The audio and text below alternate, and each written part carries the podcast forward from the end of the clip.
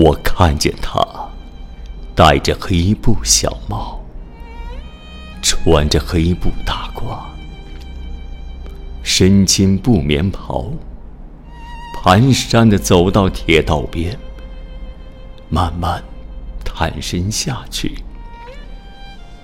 他肥胖的身子向左微倾，显出努力的样子。这时，我看见他的背影，我的泪很快流下来。这一幕发生在一九一七年，那时候，朱自清在北京大学读书，父亲到南京浦口火车站去送他。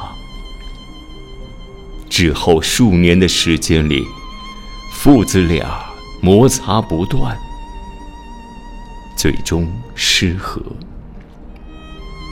直到有一天，已经在清华大学任教的朱自清，收到了父亲从扬州写来的一封信。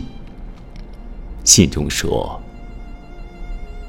举箸提笔，诸多不便。”大约大去之期不远矣。收到这封信之后，朱自清才提朱自清才提笔写下了《背影》。后来听家人说，老父亲逐字逐句读完了《背影》之后，流下了眼泪。记得，或记不得；说得，或说不得。父亲都在那里。那是一个我们一生下来就能看到的人。可是要真正读懂他，可能需要我们用掉一生的时间。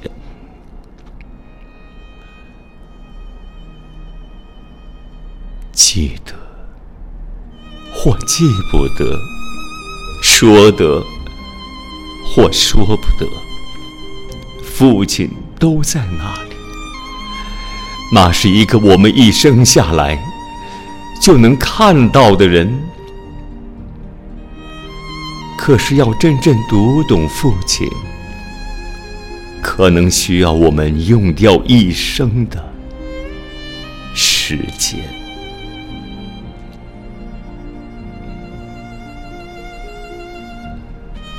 记得或记不得，说得或说不得，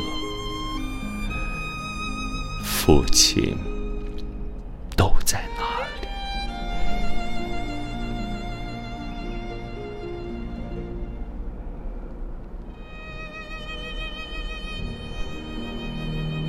朗读者，史君。